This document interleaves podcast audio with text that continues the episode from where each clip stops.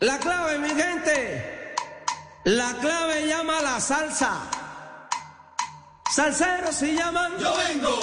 Salseros si llaman. Yo vengo. Salseros si llaman. Yo vengo. Salseros si llaman. Yo vengo.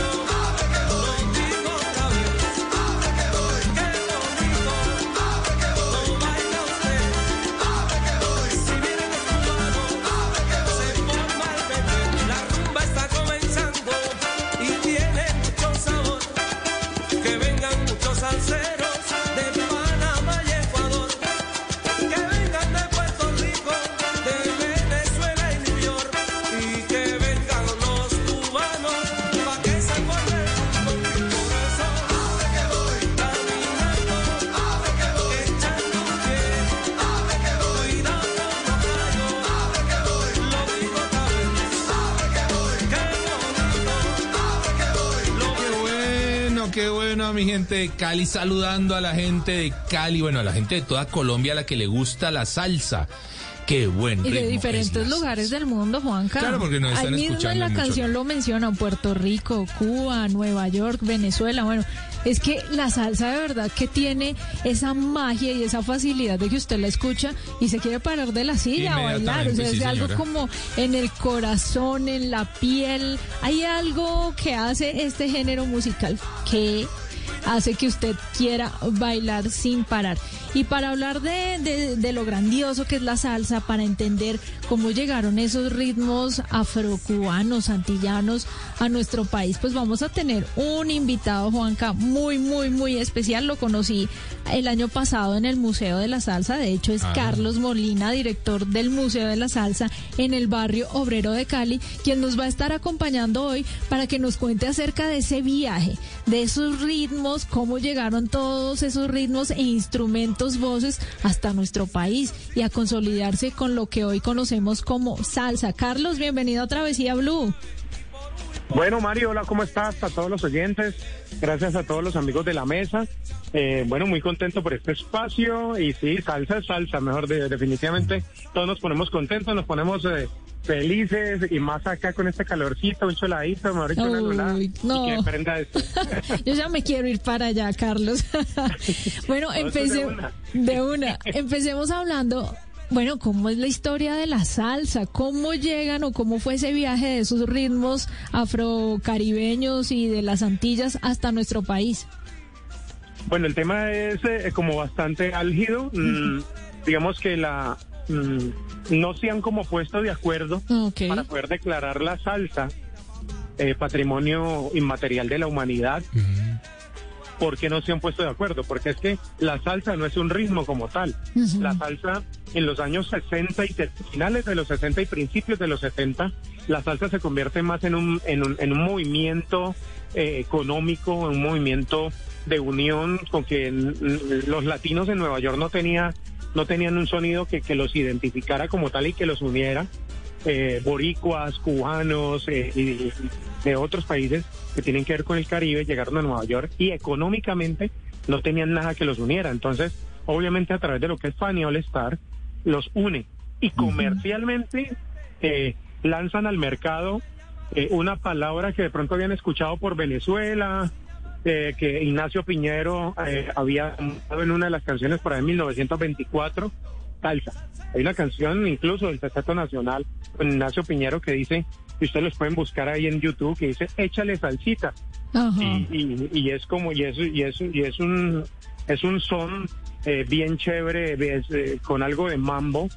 Y, y es un concepto muy antiguo pero comercialmente le dieron como la vuelta al palo en Nueva York entonces este auge de todo lo que es Fania, Jerry Masucci que incluso estamos celebrando un año de su partida.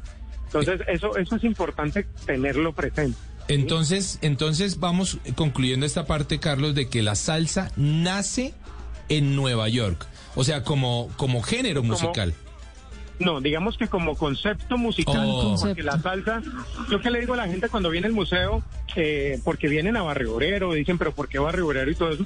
Cuando vienen al Barrio Obrero y me hablan de salsa, me preguntan los turistas, ¿dónde nace la salsa? Yo le digo, mira, la salsa es como un jugo de salpicón. El salpicón es, eh, es un jugo de qué? No es un jugo de frutas, de muchas frutas. Claro. Pero les pregunto, eh, eh, ¿el salpicón es un, es un jugo de mango? No. ¿Es un jugo de banano? No. ¿De patilla? Tampoco. Es un concepto de muchas frutas, lo mismo. Para mí la salsa y para nosotros los que hemos, eh, digamos que tenido un poco más de tiempo eh, en este proceso de documentar eh, todos estos ritmos por medio de mi papá que ve- venimos como, como, como recolectando, documentando estos ritmos afrocaribeños antillanos hace 53 años que tiene el Museo de la Salsa en Cali. Eh, sabemos e identificamos de que la salsa es un concepto musical o un colectivo de muchos ritmos. Estamos hablando para hablar de, de un cha-cha-cha, de un mambo, de un guaguancó, de algo de son. De eh, guaracha. algo, algo de guaracha.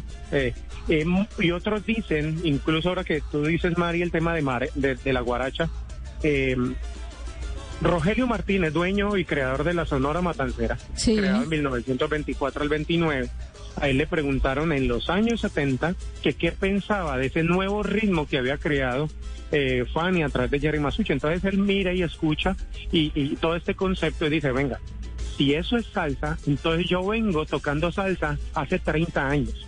Wow. Sí, que es prácticamente la misma guaracha cubana que es la que estamos hablando. Es un concepto de muchos ritmos que tienen que ver, pero eh, yo sí le digo a la gente que el concepto salsa es más comercial. Para mí es más fácil montar el museo de la salsa, donde están todos estos ritmos y yo acá les hablo y se vuelve como más interesante, un tema más místico y empezamos a darle por el tema de un recorrido museográfico a decirle el museo del son, no es tan Claro, llamativo, el museo de la claro, pachanga, claro. no es tan llamativo.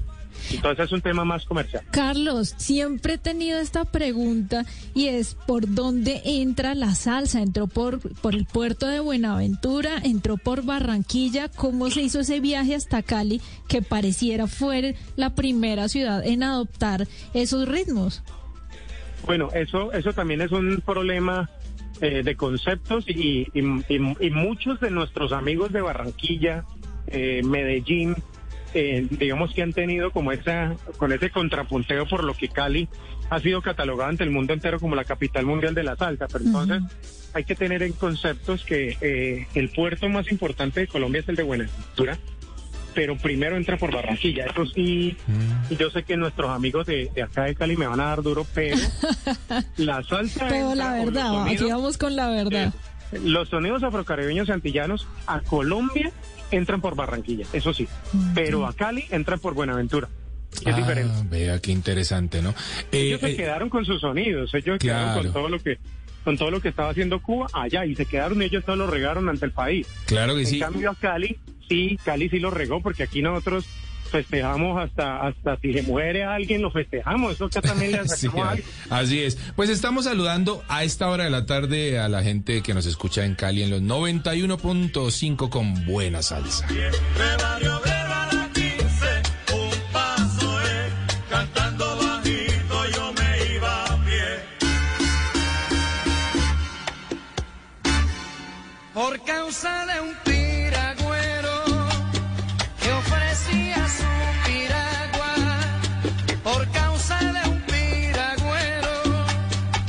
que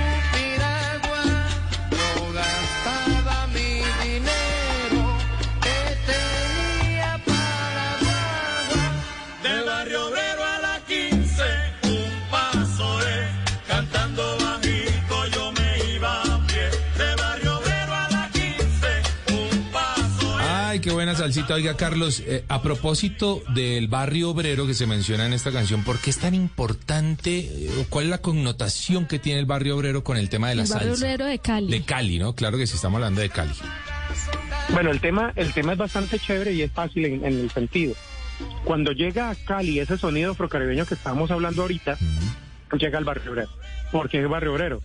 Porque eh, por medio del mar llega a Buenaventura todos esos sonidos, todos esos, todos esos LPs que salían de Cuba, que salían de, los Estados Unidos, hechos con sello americano, incluso venezolano, sello cubano llegan al puerto de Buenaventura. Nosotros como vallecaucanos estamos más cerca de Buenaventura que ir a traer esos de Barranquilla. Total. Entonces llega de Buenaventura automáticamente y llega a Cali por tren. Ah. Antes teníamos nosotros ese tren y aquí a media cuadra de donde estamos ubicados, yo estoy incluso fuera del Museo de la Salsa, que hemos nosotros catalogado como la calle de la Salsa, a media cuadra sobre la calle 25, antes en Cali había dos avenidas principales, estoy hablando de 1930 y 40, que era la calle 25, que es donde vemos Las Palmas, y la carrera primera. Por la carrera primera venimos desde Buenaventura y vamos hasta Medellín, Bogotá. Y la otra venía desde Buenaventura y atravesaba eh, Cali como tal y iba hasta Pasto. Pasto de ahí para allá. Entonces, por ese tren, aquí a media cuadra había una estación. Esa estación del tren está a dos cuadras de la plaza principal de lo que hemos llamado nosotros, eh, o el Parque Jesús Obrero, que es donde está la iglesia. Ahí se reunían, ahí se reunían, eh, bueno, la radio incluso llega en 1928 a Cali y era como, como cuando nosotros vemos como en las cárceles, que es un, un, un asta y dos parlanticos, era como una radio comunitaria. Y en esa radio comunitaria traían esos LPs, todos esos cortadores de caña de los ah, ingenios como tal. Entonces, ellos también traían, traían también mercaderes, también traían LPs a vender. Obviamente, el que tuviera un, un aparato de estos para reproducirlo, pues tenía algo dinero, pero la radio comunitaria central era el único que tenía. Entonces, el barrio se veía afectado auditivamente de esas producciones que traían. Normalmente siempre, siempre eh, comenzó con Sonora Matancera, Trío Matamoros, Trío La Rosa, que de pronto traían esas, esas primeras producciones, sonidos afrocaribeños antillanos. Comercialmente nosotros le hablamos al, pero cuando llega a Cali es esos sonidos afrocaribeños en 1930. Mi ah, abuelo nos contaba a nosotros que antes sobre la carrera novena, entre la calle 25 y la calle 15, que es barrio obrero, habían como bares pequeños a través de los años popularmente les hablan como los chochales, popularmente también le hablan como bares de mala muerte. Sí. había mujeres extranjeras que atendían a las personas por la primera, segunda guerra mundial y la segunda guerra mundial venían hasta acá, obviamente por, por barco venían, por la crisis que tuvo Europa también en, esos años, entre el año 20, años 30, que tuvo una crisis eh, política, económica fuerte, entonces emigraban hasta estos lados y esas mujeres italianas, francesas, alemanas eran los que atendían esos, eh, esos obreros, estos, estas personas en eso. Había muchos lugares pequeños y ahí ponían eh, box, milonga, tangos, obviamente antes, boleros. Claro. Eh, después de los 30 eh, empieza la matancera a tener un auge fuerte de todo lo que estaba haciendo en México, de todo lo que de alguna u otra forma llegó a hacer en, en Cuba por, por, por todo lo que llegó a hacer Cuba antes del régimen. Claro. Entonces, de alguna u otra forma, eso fue como unos inicios. Muy bien. Después, por ahí en los años 50, aquí mismo en el barrio convierte en algo como una zona de tolerancia, que es lo que ya empieza el auge del bailador, de la rumba como tal, en un tema más masivo que, que ya después de los años es como la continuación de lo que, de lo que ahora nosotros vemos tantas hackeadas de baile. Carlos, eh, hablemos de la música antillana, dediquémosle un par de, de minuticos a la música antillana. ¿Cómo llega a Colombia y qué es la música antillana? Bueno, cuando hablamos música antillana es música cubana. Música cubana, eh, lo mismo que estábamos comentando ahora, eh, mm, Sonora Matancera, Trío Matamoros, cuando hablamos, eh, y, antillano tiene que ver obviamente la palabra Antilla. Sí. el son, un montuno, una, una pachanga, un mambo, que fue potencializado ese sonido en los años 40 y 50 en México a través del cine mexicano, que fue muy importante también por el posicionamiento mundial de todos estos sonidos que de alguna u otra forma han, impactado tanto eso. Por eso el maestro Jairo Varela, eh, lanza ante el mundo entero un Cali pachaquero, porque es que en ese tiempo Cali era pachangas, así era yo de Cuba, yo de Quijano, eh, todas esas pachangas que, que nos pusieron pues a bailar y que te pones una pachanga y te pones una un bolero, bailan más la pachanga. Claro. Oiga, Carlos, nos encanta oírlo hablar con tanta precisión en datos, nombres, fechas sobre toda la historia de esta música afrocaribeña y de las Antillas. Qué bonito, Carlos, que también la gente sepa que en el barrio obrero está ese museo espectacular en donde uno aprende mucho, hay fotografías, hay instrumentos, hay, hay elementos de los grandes exponentes de la salsa allí exhibidos y además, Juanca, uno puede ir a aprender a bailar salsa Ah, allá. ¿en serio? Sí, si usted no sabe bailar, si tiene dos pies izquierdos, allá se los van a enderezar.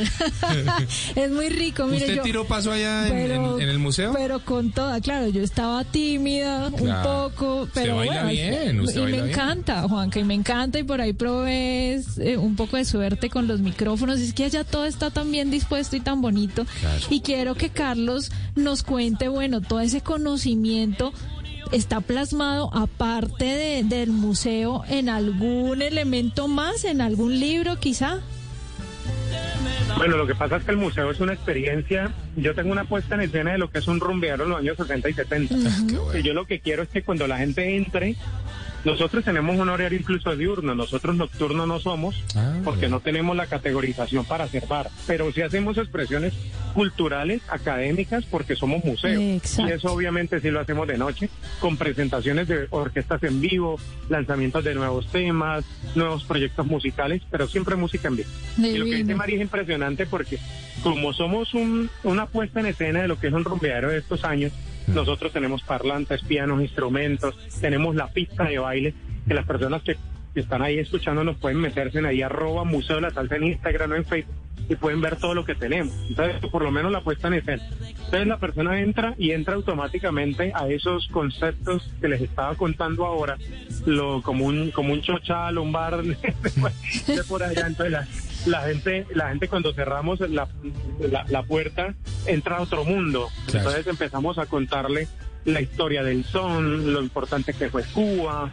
eh, viajamos paralelamente a través de Puerto Rico, hablamos de Colombia, de todo lo importante que fue Fruco, Hiperpimienta, la orquesta venezolana fue el auge en los años 70, la Sonora Matancera, que es lo que hablamos. Entonces la gente tiene esa experiencia dinámica, te puedes tomar algo, una bebida refrescante durante ese tiempo. Es. Estamos escuchando música de fondo, pero a la vez estamos eh, Aprendiendo. interactuando, aprendiendo, chévere, nos gozamos, nos reímos como lo que estamos haciendo nosotros en este momento, algo más- muy dinámico y apartamos un tiempo para dos cosas especiales cuando las personas lo requieren, dependiendo porque ahorita que estaban hablando del tema de turismo, eh, eh, 100% un lugar turístico, el museo, Sí. Obviamente cualquier persona puede venir de cualquier lado, pero es un lugar que de alguna otra forma lo hemos querido mostrar turísticamente por lo que representa el barrio. Entonces, damos un taller de percusión y Upa. si lo requieres tenemos varios bailadores de temas antiguos. Sí. No, no artísticos como para competencias, sino al piso. Como que vamos a aprender a bailarnos un bolerazo y eso pues nadie va a competir. Entonces vamos a aprender los pasos. Entonces tenemos bailadores, digamos que muy, muy profesionales y con muchos años de experiencia. Oiga, Carlos, Eh, eh, se nos va acabando un poquitito el tiempo, pero dediquémosle al libro. ¿Cómo es el tema del libro? El legado, El crónicas de una vida real.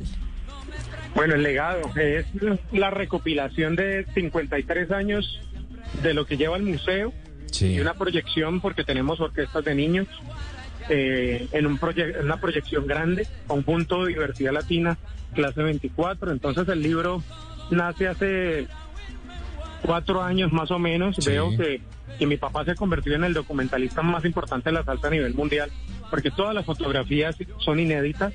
Entonces dije, voy a contar esta historia a través de... Eso, eso, es, eso es un libro maravilloso porque me costó mucho y es mío.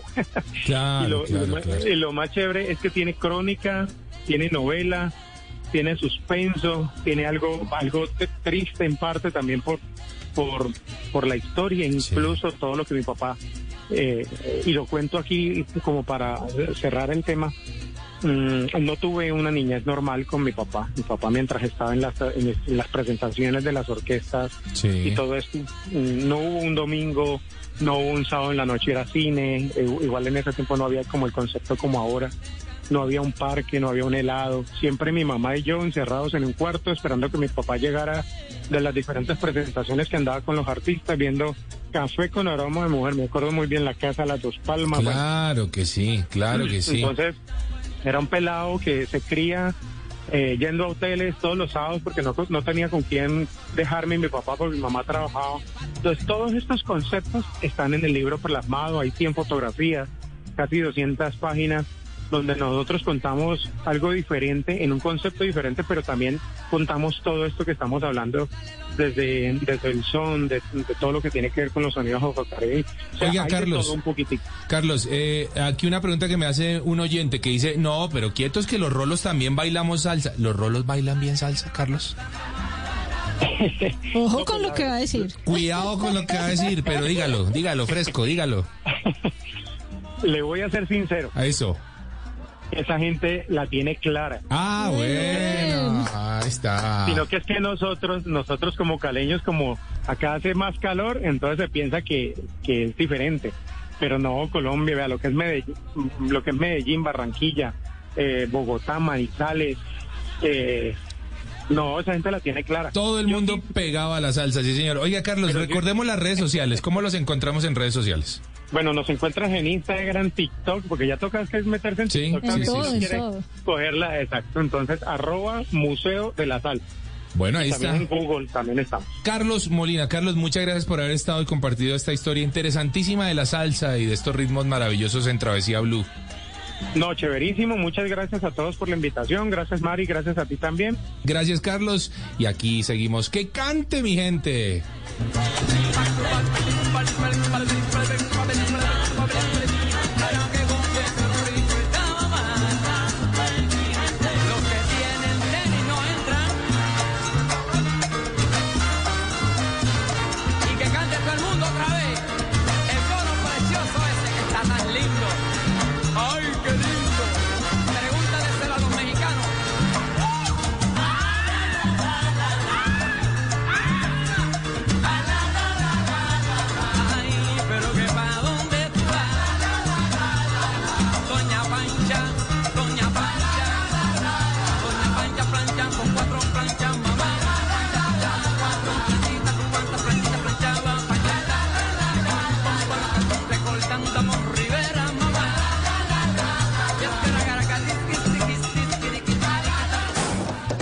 Estás escuchando Travesía Blue.